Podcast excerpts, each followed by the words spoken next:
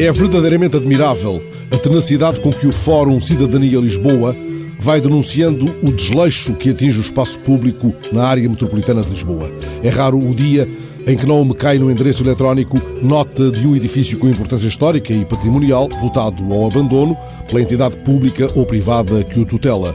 Nos últimos meses, lembro-me de várias diligências realizadas junto de entidades tão diversas como o Ministério da Cultura, câmaras municipais da área metropolitana, juntas de freguesia, Direção-Geral do Património, Procuradoria-Geral da República.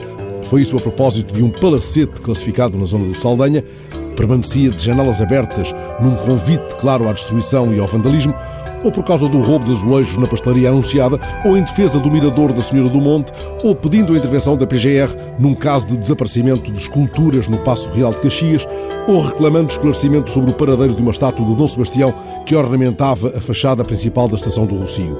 Ontem chegou mais um alerta dirigido desta vez ao Presidente da Câmara de Lisboa, com conhecimento ao Patriarcado e a outras instituições. O alerta é para o estado de abandono que atinge desde há muitos anos o Arco Grande de Cima, junto ao Mosteiro de São Vicente de Fora, sem que se vislumbre, observa o Fórum Cidadania, nenhum anúncio de obras de restauro por parte do seu proprietário, ao que tudo leva a crer o Patriarcado de Lisboa. O alerta do Fórum Cidadania vem acompanhado de duas fotografias, uma tirada por estes dias, com recurso ao Google Art, a outra registada por Eduardo Portugal nos anos 40 do século XX e guardada no Arquivo Municipal.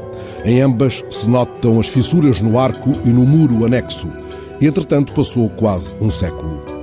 As duas imagens dão-nos exemplar nota da passagem do tempo, não apenas porque a mais recente nos remete para a tecnologia disponível, e é muita. Se a localizarmos na internet, poderemos viajar virtualmente pelas outras ruas que circundam o Campo de Santa Clara, a Travessa e a Rua do Paraíso, a Travessa das Freiras, a Rua do Mirante. Nesta imagem, vemos turistas de boné e calções olhando para os telemóveis enquanto caminham no passeio estreito, já ultrapassado o Arco Grande de Cima. Na outra, a preto e branco, os transeuntes parecem tomados por uma lentidão que o cansaço talvez possa explicar.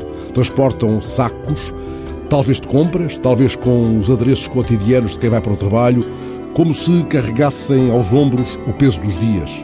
Observando a cor, a luz e a sombra de ambas as imagens, pressentimos o que nelas revela a passagem do tempo, mas fixando o olhar no arco grande de cima e no muro com as suas fissuras de um século, somos tentados a pensar que o tempo afinal parou naquela rua a dois passos da Travessa do Paraíso.